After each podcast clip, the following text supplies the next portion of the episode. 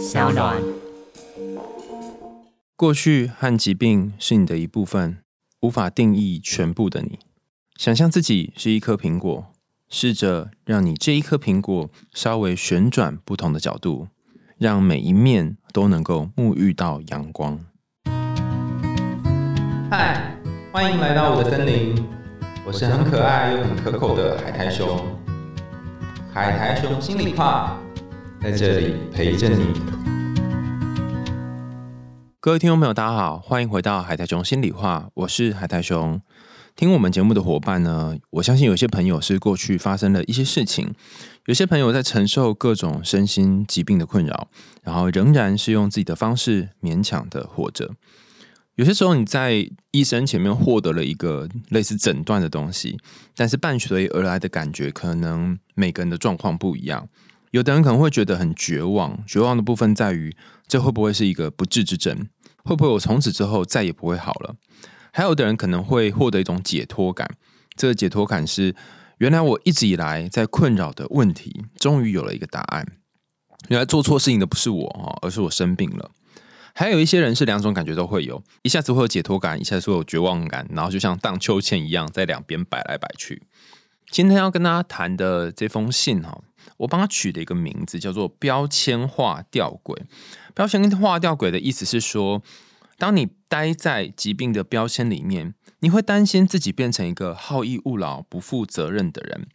而且，如果把所有的失败和过错都怪给自己的疾病，好像是一个呃不成熟的行为。可是，如果你不把自己跟标签融为一体，或者是你不把标签当成是自己一部分，甚至你。呃，不把这些东西怪罪到标签上面的话，但有些事情你也是真的没办法，你就是办不到。比方说心情很差的时候，那个整个状况忧郁一来，你是连起床都无法的，甚至是呃有很多情绪起伏的时候，你连思考和工作都没有办法。那不是真，不是说哦不想工作，是真的没有办法工作。你可能看很多个字都是分散的，然后这些字虽然进到你的眼睛里面，但无法在大脑里面组织，所以。生病可能是真实的状况，但你又不想要被生病给困住，那到底要怎么办呢？哈，又不能够住疾病里面，又不能够脱离疾病，有没有其中居中的可能呢？倘若你有刚刚我描述的这种吊诡的状况，或者是你身边的朋友有类似的困扰，那我猜今天的这封信应该会蛮贴近你的生命经验。那我们花一点时间哦，你可以调整你的呼吸，然后让自己的步调可以放慢一点。我们来听听由静所写来的一封信。Hello，海苔兄，你好，我第一次写信给你，希望不会造成你的困扰。我在三年前换了第一份工作，从国外业务助理转换跑道，回到补教业当英文老师教书。原因是我发现我在台上分享的感觉，我非常喜欢，也希望可以帮助到其他人，所以这份工作对我来讲是蛮有意义的。可是，其实我有身心疾病，我猜可能是忧郁症或躁郁症，我不确定是医生误诊，或者是我坚持自己没有躁郁症。总之，到了去年的十一月，因为搬家而换了一位医生之后，他说改成用躁郁症的药来试试看，因为忧郁症的药一直无法让我的心理状态稳定下来。我不晓得是否该拿身心疾病来当做我无法正常工作的借口。不过，在这几年间，我的确有发现到自己无法正常工作的原因。我想先解释所谓的无法正常工作是什么意思。这里指的是我没有对工作负责任，然后教学前没有准备上课的东西，教学后对学生的学习状况也毫无关心。无法正常工作的原因，是因为我在教学上遇到了一些挫折，产生了一个恶性循环。这恶性循环大概是这样的。我尽力教学，也一直在调整教学的方式和步调。可是学生整体上学习的效果不佳，导致学生对老师失去了信任，不认真上课，而且一直捣乱，甚至因此流失了很多学生。我对自己失去信心，觉得自己很差劲，甚至最后就无法正常工作了。我的人生课题当中的其中一个是想尽办法避免任何可能会被抛弃的状况。例如惹朋友不开心，与其选择处理，我更常直接跟对方断绝关系。我觉得应该是我根本就不知道要如何去处理比较好，而且我也不知道要怎么样可以透过处理来继续维持关系。我不确定这是否和原生家庭有关联，但我的母亲的确也是用这样的方式在对待她的兄弟姐妹与朋友。然而，补教业的教师工作是一个常常得面临被抛弃的职业。我知道合则来，不合则去，但心理上承受的压力却很大，因为我真的已经很习惯了这种思维模式。这种思维模式就是惹人不开心等于被讨厌，被讨厌等于要被抛弃，被抛弃等于我这个人非常的没有价值，不应该存活在这个世界上。先不论我从小是如何长大的，我很确定自己身心疾病当中的其中一个源头就是这个思维。我也有持续在做心理咨商，或者是有空时我也会做自我探索，处理我自己的人生课题。当然，稳定吃药，然后能稳定工作和生活，是我最终的目标。去年二月，我和我前夫离婚了，是我提出来的。我与他之间的相处有许多问题，这里就不赘述了。我只是想要说。透过事后的自我探索，还有跟朋友聊了好多个月，才在朋友那里发现，原来我只是怕被前夫抛弃，所以我先抛弃他了。不过，这并不是我现在要讨论的议题，而我至今也完全不后悔离婚，只是离婚之后自己的状况变得更糟。我喜欢上一个男生，那个男生原本在追我，把我追到手之后，他却又说自己不适合我，然后把我抛弃掉了。离婚的痛苦。被喜欢的男生抛弃的痛苦，这些负面的情绪一直影响着我的工作。补习班的学生因为我无法正常工作而大量流失。虽然主管不舍得责备我，但因为不停的被学生和家长抛弃，我带给自己的压力真的越来越大。最终，我真的无法再正常工作了。所以去年九月时，我黯然离职。我搬到朋友家附近，当他小孩。的保姆兼家管，前后职业高低落差这么大。老师是指挥，老师是指挥使唤他人，而我现在却是被使唤来使唤去的。我一直自嘲为什么会把自己活成这个样子，却又不知道能够何去何从。我希望海苔熊能够协助我两件事情。第一个是我目前真的无法克服被抛弃的人生议题。那么，到底该硬撑再回到补交易的工作，还是再去寻找其他的工作出路呢？那到底可以怎么样去寻找工作呢？我就算找到其他的工作，也还是会一直担心自己会不会被主管资遣。在这个社会当中，我是不是根本就无法正常生存？每次只要想到这里，我就好想要做傻事。我知道忧郁症发作的时候。会没有缘由的持续忧郁，但我很确定每一次都是有原因而导致我忧郁症发作的。其中的几个原因是被抛弃或被对方展现可能抛弃我的种种回应，惹对方不开心，或者是我做了说了让对方不开心的话，还有自己好像无法在这个社会正常生存。只要触及这几种想法，脑袋的思考模式就会很直接的连接到死亡。另外，每一次当我的情绪稍微正常的时候，我就会觉得充满罪恶感，好像自己放松太多天了，都没有再提升自己。例如考证照、学习英文等等，但又觉得不应该把这些怪罪到疾病上面，好像我只是在帮自己找偷懒的借口。尽管医生跟我说过，我觉得哈，呃，你就像是那种腿明明都断掉了哈，可是却一直在逼自己往前跑的人呢。我依然不晓得怎么去跳脱这样的想法。我跟自己说，除了睡觉以外，我应该要每分每秒都在提升自己，不能够懈怠，不能拿疾病当做借口，否则会失去社会竞争力。失去社会竞争力，就无法在这个社会生存了。当我写出来之后，才发现原来这个想法也是一种自我保护机制。可是这个自我保护机制反而更容易恶化我的疾病。到底要怎么样调整？比较好，好，这个是来自于静的信件哈。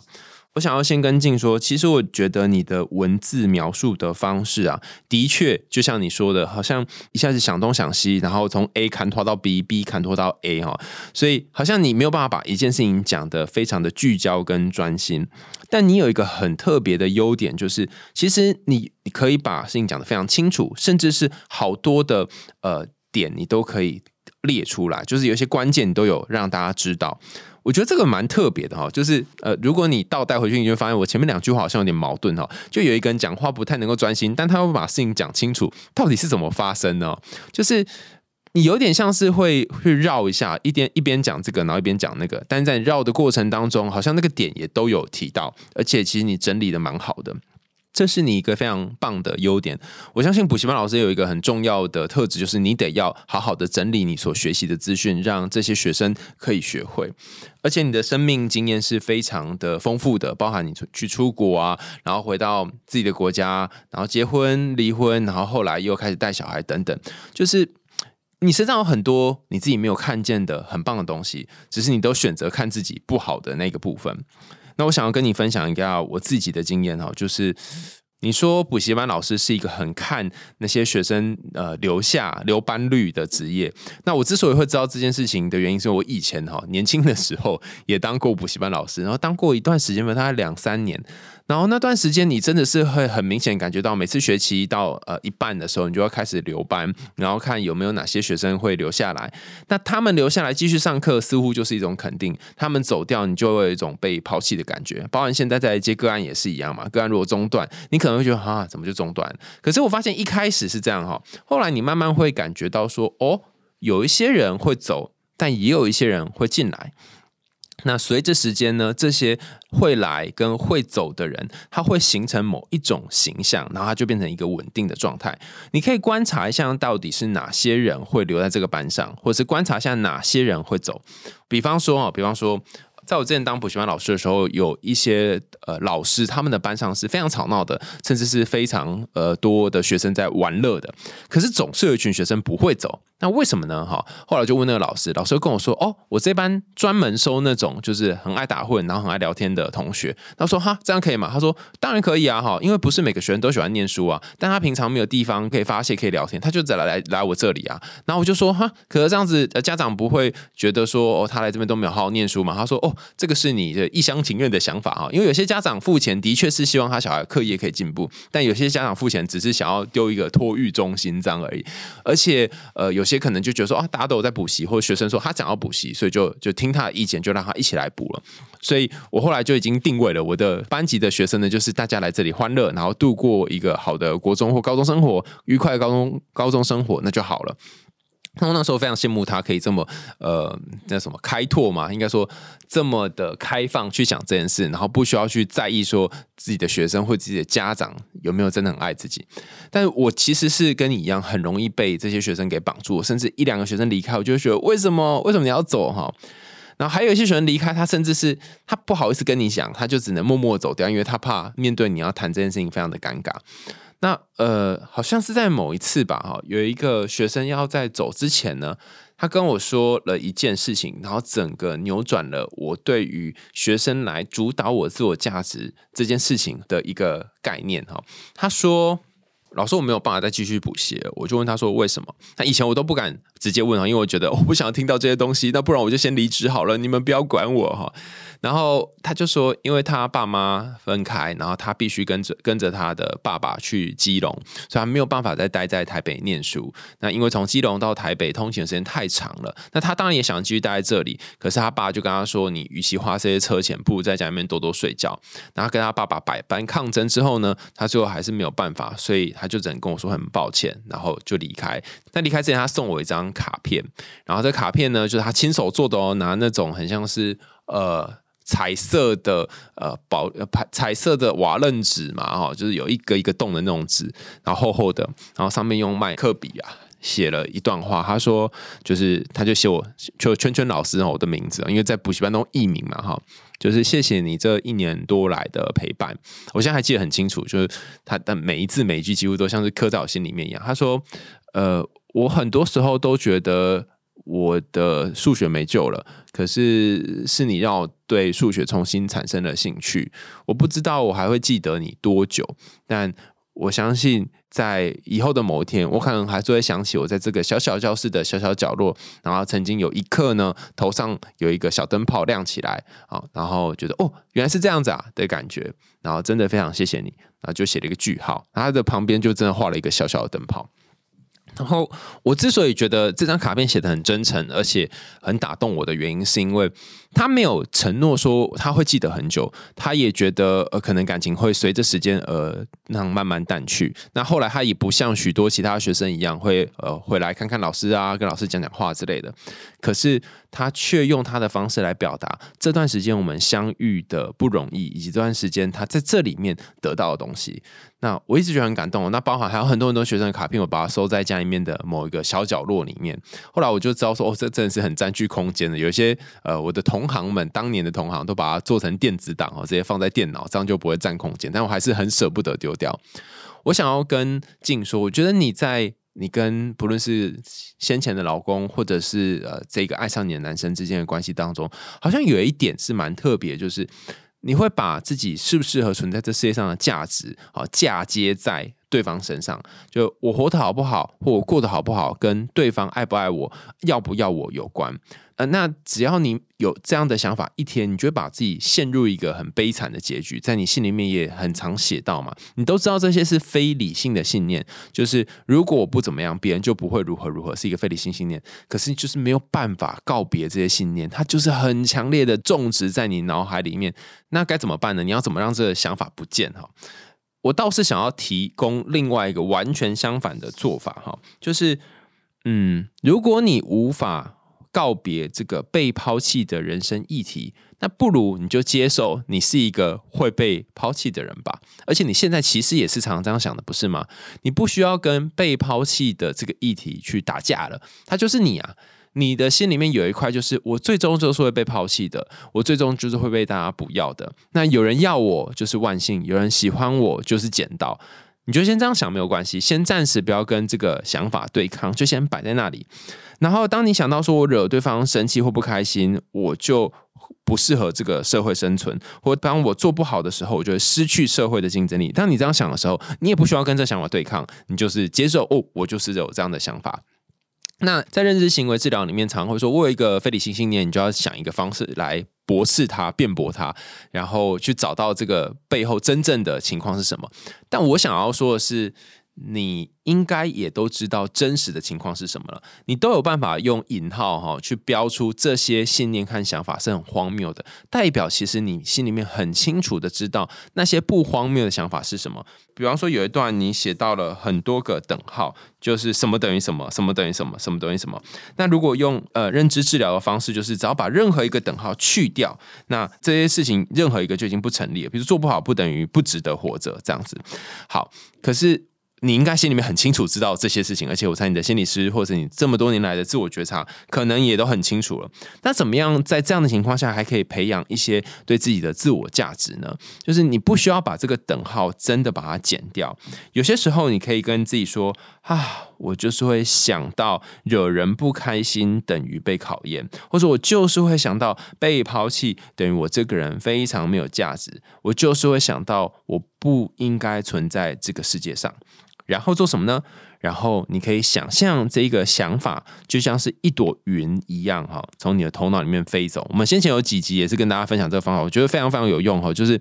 它就飞走。他说他再飞来怎么办啊？就是在飞走啊，哈。因为有些时候想法跟念头就真的只是一个想法跟念头而已。他如果真的飞走了，那就就飞走了。你可能下一秒会做别的事情，甚至是你有好多好多罪恶感，但是接下来你可能会做其他的东西，让自己去填补这罪恶感，也很有可能呢。所以我觉得不需要去想说我该怎么样去停止或者是剪断或颠覆这个想法，你就让这个想法就飞走就好了，然后去做你现在该做或者是想做的事情。那另外一个就是我们这个节目一开始谈到的呃一个很重要的主题，叫做我要怎么去面对这个标签呢？就我是生病的人，那我又不想要是生病的人。我既希望我的呃这些种种的症状有一个原因，这样我可以轻松一点。可是我又不希望我都把原因归咎在我的疾病上，让我好像变成一个很懒惰的人哦，或者是好像不愿意去面对人生课题的人。那我目前的想法就是，哎，我们可不可以同时住在标签，又同时不住在标签里面啊？比方说。对我就是一个忧郁症患者，一个一年当中会有一段时间就是在床上不能够起来做事，有一段时间就是会觉得自己没用，有一段时间就是没有办法完成某些东西，或是对我就是一个躁郁症患者，有些时候会觉得自己好像很有能力可以做很多事，但是有些时候呢又会呃整个人呈现呃想死的状态，然后觉得好像没有明天，然后可能隔一段时间又会好一点点。当你跟自己说“我就是这样的一个人”的时候，但你同时也接受你有别的改变的可能。我觉得这个讲起来有点模糊哈，所以举一个例子让你感受一下。今天早上在上厕所的时候，看到了一个伙伴哈，在群组里面就发了一张图，我觉得这张图非常酷炫哈。这张图是你可以想象一个枯树哈，枯树，然后枯树有很多树枝嘛哈，就上面你可以看到一根一根一根树枝非常明显，然后树枝之间就是分叉，再分叉出更多树枝。然后你可以想象两个枯树嘛，哈，刚刚讲那个枯树的树枝两个，然后把第一个枯树的树枝的最末端，你可以选任何一个末端接在第二个枯树的树干上面，所以你就可以想象两个枯树把它叠在一起。好，那再将你脑袋里面这张图呢，哈，顺时针转九十度，现在可以了吗？好，好，那这会变成什么？这会变成一个很像是路线图的东西，左边是你人生的开始，然后。这人生一开始之后呢，你经历了很多的选择，经历了很多事情，所以你的人生有很多的起伏曲折。在第一个交叉路口，你选择了 A；在第二个交叉路口，你选择了 C。这样反反复复、曲曲折折之后，你走到第一棵树的树枝的末端。那不论你走到哪一个位置，总是你就到它的末端了。那这个末端，你的你在这个树枝的末端的这个点呢，就代表现在。那你可以往回头看，那一整串凹凹凸凸走的路，起起伏伏，本来应该要上去，后来又下来，本来要下来又要上去，这些路途是你已经走过的，不论你花多少时间后悔，你花多少时间检讨，它都是不能改变的。你的离婚，然后你过去在补习班发生的事情，你对自己小时候这些童年经验，被家人可能有抛弃的过往等等，都是无法改变的。你无法做时光机到之前去把这些东西全部修正。那就算可以的话，那又怎么样呢？这些伤害跟这些难受也已经造成了。所以，当你从这棵树的末端，然后再往下哈，此时你已经是第二张图的树干的部分了哈。你从这树干再延伸出去，再往外面开始走的时候，今天以后的每一刻、每一分、每一秒，都是你可以选择的。比方说，你今天可以选择耍废，你今天可以选择起来做事，你今天可以对社会点贡献，你今天可以躺在那里一整天什么都不做。所以，这里的每一个选择，从今以后都有可能再有一些变化。好，那我现在要来说明什么叫做同时接受自己是标签化啊，在疾病标签化里面，同时又接受自己是有新的可能的。在第一张图的末端哈，还有第二张图的开始，也就是现在的这个点啊，以前的东西都叫做疾病的标签化，也就是说，那些都是你曾经发生的过去，然后这些东西可能都成为一些不太能够改变或改变幅度有些小的部分。那从今天这个点以后，第二张图。这些树枝们就是你未来的可能，那这也是你目前可以创建跟改变的部分。那这两张图叠在一起，我觉得有一个很特别的意象，就是说你会发现在第一张图结束的时候，倘若我们看那个 Y 轴好了，就是。你最后到的点的高低来决定你的成就跟价值。你可能高高低低起伏，最后来到一个低的位置。可是不论你哪来到哪一个低的位置，你都有可能透过第二张图的高低筛选跟选择，来到高的位置。甚至是有些人是小时了了，大未必佳，或是小时很佳，然后大就了了这样哈。呃，这些选择是在每分每秒都可以做一些调控的。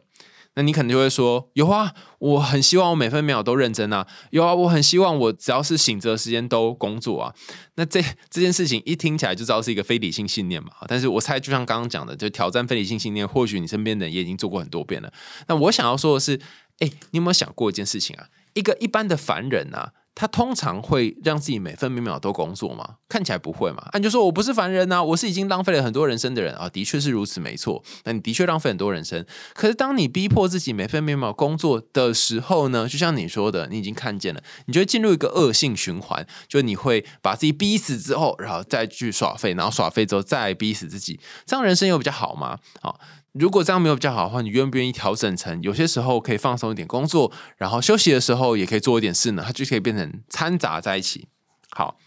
那上面这是其中一种做法，就是调整你的作息。那另外一个我觉得比较扯哈，就是叫做不要改变啊。为什么叫我不要改变？哈，哎，想想看哦。我前阵子去台台积电演讲，发现他们的员工呢，其中有有一些人是在做轮班制的，就是工作两天休息两天，然后再工作两天再休息两天。虽然常常要加班，或是有些时候得要连续工作三天之类的，可基本上还是按照这个 pattern 哦。然后早上七点二十到下午晚上的七点二十是其中的一个班，然后晚上七点二十到隔天的七点二十是另外一个班哈。然后大夜班可以赚比较多钱这样，但是就是也是有轮班这样。好，那从我在去台积电演讲这个他们工。工作时间的分配当中，我发现说，哎，原来有一种工作模式，不是做五天休两天，有一种是做两天休两天啊，这样子也可以哦。然后我就是发现说，哦，对呀，那如果做两天休两天也可以的话，如果你一个礼拜有三天的时间在耍废，然后三天的时间很拼命的每分每秒都工作，那不是也可以吗？就是有什么有谁规定说一定要每天每天都很有产值，然后睡八小时，然后工作十六小时呢？有有谁规定一定要这样吗？哈，其实你如果是好多天工作了二十小时，然后有好多天就什么都没做。这个路线好像也是一个可行的方法，就是没有一定要按照大家的方式来进行，所以我觉得你可以想想什么样的方法是你现在想要的。然后，如果你已经维持了很多年这个方法，突然要你改变，也应该蛮难吧？就像很多拖延症患者会到最后一刻才做事情，那我就是这样的人呐，我就接受自己是这样。哎，最后事情还是有做完了哈。所以，呃，如果他没有太具体的影响你的未来的话，我觉得可以暂时先用这种方式继续。然后我觉得，在你的整封信里面，虽然谈到很多害怕被抛弃啊，很多工作啊、职涯要不要当补习班老师啊等等的讯息，但我想要说的是，其实你的信件里面真正想要谈的课题是，你好想要有人爱你，你好想要有人能够陪在你身边，做什么工作都不重要，你希望自己是永远值得被爱的。其实这个希望听起来好困难哦。好像奢求哦，我好像一定要做到一些什么才会有人爱我。然后我每天都是要一直跑，一直跑，不论是跑在正向的循环，还是跑在负向的循环里面，就是很害怕没有人会爱我。包含曾经和你在一起的前夫，包含后面追你的这个男生，这些种种那些待在你身边的人，或许都是为了稍微满足一下你心中那个我好想要好好的继续有人陪我身边的这个需求。所以，与其去想说我该选择怎么样的工作，我该要如何去安定我的职涯未来，不如去想想你的人际关系发生了什么事，或者是你心里面那个洞，就是一直没有办法被填满的家庭啊，或者是感情的洞，是不是有可能会有别的事情或别的人可以暂时取代那个位置呢？很多人都会觉得哈，就是好像躁郁症比较严重，忧郁症比较不严重。然后躁郁症可能会被归类成为精神疾病，但是忧郁症或许就是情感疾患哎。但我觉得这个分类哈都是人分出来的。当然，你可以跟医生讨论，呃，你的状况到底有没有变严重。那有些时候，忧郁症的患者也会吃躁郁症的药。那原因是因为躁郁症的药不知道为什么效果就是比较好。那在神经还有身心医学上，还有很多东西是我们人类没有办法完全理解的。所以吃这个药不代表你一定有躁郁症，但是。我我就我所知的哈，你可以再问问看你的身心科医师，就是有些药如果他给你的诊断是忧郁症，他就没办法开给你，但他帮你改了诊断，他就有办法开哦，就是绑那个健保的。点数那些的问题，所以改诊断不一定代表你就是这个诊断，它可能只是方便医生作业，让你尝试看看新的药物，或许是有不错的反应的话，那就可以继续下来。那除此之外，躁郁症的药它也不一定就真的是一个 呃无法回头的糟糕的结果。虽然我觉得你好像就是很抗拒，或是觉得呃不想要接受自己是这样哈，就有些时候它是可以被控制的。我相信你可以去看一些有关于躁郁症的书籍，每一个躁郁症的患者他的状况也会不一样，比方说。有的是会觉得自己很厉害，然后工作很多天都不用休息，有些还是要跟正常人一样休息，只他有些时候会稍微嗨一点点哈。那以上这些种种有关于躁郁症的东西，我觉得你会对他产生恐惧，某一个部分或许是因为还不够了解，但你了解多一点之后，或许内心的那个担心跟害怕就会少一点点。在工作的部分哈，我的想法是，呃，你会一直问我说我要不要回去，回去继续当补习班老师。但我想要讲的是说，倘若你在补习班这个行业做的很辛苦，而且你不管怎么做都搞自己好像很累、很疲倦，然后你一直在担心别人对你的评价，那为什么就要回去嘞？然后这个课题你可能还没有准备好要去。处理它，所以你可能还没做好，然后又被 fire，或是又发生了必须得离职这件事，然后你又再次有二度或三次的三度的挫折。关于这一个要不要回去这件事啊，我记得之前我在督导的时候，我的督导给我一个我觉得我觉得很酷的比喻，他说，呃，有一种鸟哈，我已经忘记什么样，有一种鸟在教小小鸟飞的时候，它会从非常非常小的石头开始，然后请这这只小小鸟呢，哈，就老鸟会请小小鸟稍微诶跳下来。看看它会不会怎样，然后请它飞一小段，飞到稍微远一点的地方，然后逐渐根据每一次慢慢加高。这个石头的高度，但过程当中哦，这个老鸟都会如果看小鸟快不行了，或真的发生什么事，它就会下去救它。所以这个学飞的过程其实会是一点一点一点，而且从最基础的地方开始。那督导为什么跟我讲这件事呢？好，他要告诉我说，哎，我们有些时候好像看到呃，不论是个案或你身边的某些人，好像他还没有办法改变，然后你逼着他去改变，好像你痛苦，他也痛苦。然后就说，对啊，你怎么知道他？然后督导跟我说。人生的课题有很多的阶段，那有些课题是他目前最核心的课题，可是最核心的课题他可能还没有准备好要来解决，或者能力还不够可以去解决。虽然你已经看到他了，但接下来你可以做的事情是先从小的课题开始，慢慢去累积他解决课题的自信心。然后随着你一天一天的去调整你在呃自我成长或是探索上面的等级哈，你越越升越高级，你就可以做比较困难或者是面对更不容易的这些大魔王。那我就问我的督导说：“哎，会不会这一天始终不会到来？”然后督导就说：“哎，当然有可能不会来啊，但是你就是能做多少算多少嘛，人本来就都是有限的。”那经过他这个建议之后，我就自己回家也反省哈。那些你很快的就已经看到你人生最核心的目标，比方说你可能最关键的主题就是你很害怕被别人抛弃。如果你要去挑战他的话，你就得去想办法让自己不要被别人抛弃。但这并不容易哦，尤其当你很努力在做这件事情的时候，你可能就是先提分手或先提离婚的那一个。所以，与其说去直面这一个。呃，让你觉得很害怕的主要情节，不如说你可以做一件事情，是先从身边有支持你的对象开始找起。比方说，呃，你你的社群或是你的朋友们，有没有谁可以支持你在做学习英文这件事情呢？或者你可以加入一些线上的小团体，然后看看他们怎么讨论这英文啊，怎么进展之类。然后，包括考证照也是一样啊，哈。我觉得刚刚那个小鸟的故事，小鸟跟老鸟故事，它之所以重要的地方在于，不论这只鸟它飞到什么样的等级，它在不同的石岸上面，只要掉下去，它内心非常非常深心的老鸟就会下来救它。但当你心里面不相信有任何人可以救你，甚至不相信任何人觉得你重要的时候，你就会觉得天哪，那我活在世界上还有什么价值？所以，如果你可以找到一些能够支撑你价值的人，陪在你身边的人，或许你的自我价值感会有一点点调整跟提升。有些时候，我们在生活当中已经很努力了，用你的方式在这个世界去生存。可是，这个世界本来就会有一些人是活得相对比较容易的，也有一些人就会活得比较困难。可是，困难并不代表我们不值得活着。相反的，就因为每分每秒都活得不容易，所以这些活得困难的人，生命的重量没有办法和另外一些活得轻松的人同日而语。如果你真的觉得在疾病的标签里面很辛苦，你就出来一下下；如果你觉得在外面过着要自己负责人是很辛苦，就进去一下下。但我觉得有一件事情，你可能要一直把它摆在心里，也是我最后想要送给大家的，就是说，如果。你的这个病，或者是你的这个诊断，它是一辈子都不会好的。那你要如何用这个不完美的自己继续生活下去？生活在这个充满险恶，甚至对人人际关系、对呃对你有很多要求的社会。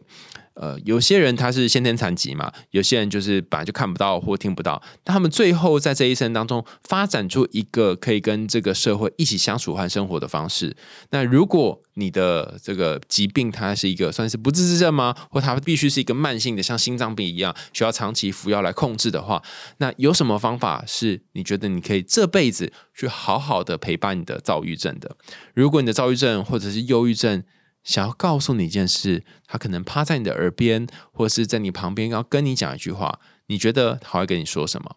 那如果你对这个问题有兴趣的伙伴，或者说哦，他会对你说什么？这个问题有兴趣伙伴，你可以下面留言呢哈，跟我们说啊，我有问我的疾病哈，问他说想跟我说什么，他就告诉我说不要再吃甜食了之类哈。那你可以把你的答案写在留言处，那我都会一一的去看。如果你对于今天写信来这个伙伴他谈到的故事有兴趣，然后你也想要写你自己的故事的话，欢迎大家投稿到海苔熊信箱哈。我们在节目下方有个连接，那点进去就可以投稿了。你可以说你的故事，然后我们来跟大家一起分享和讨论。那么海贼王心里话就下次见喽拜拜。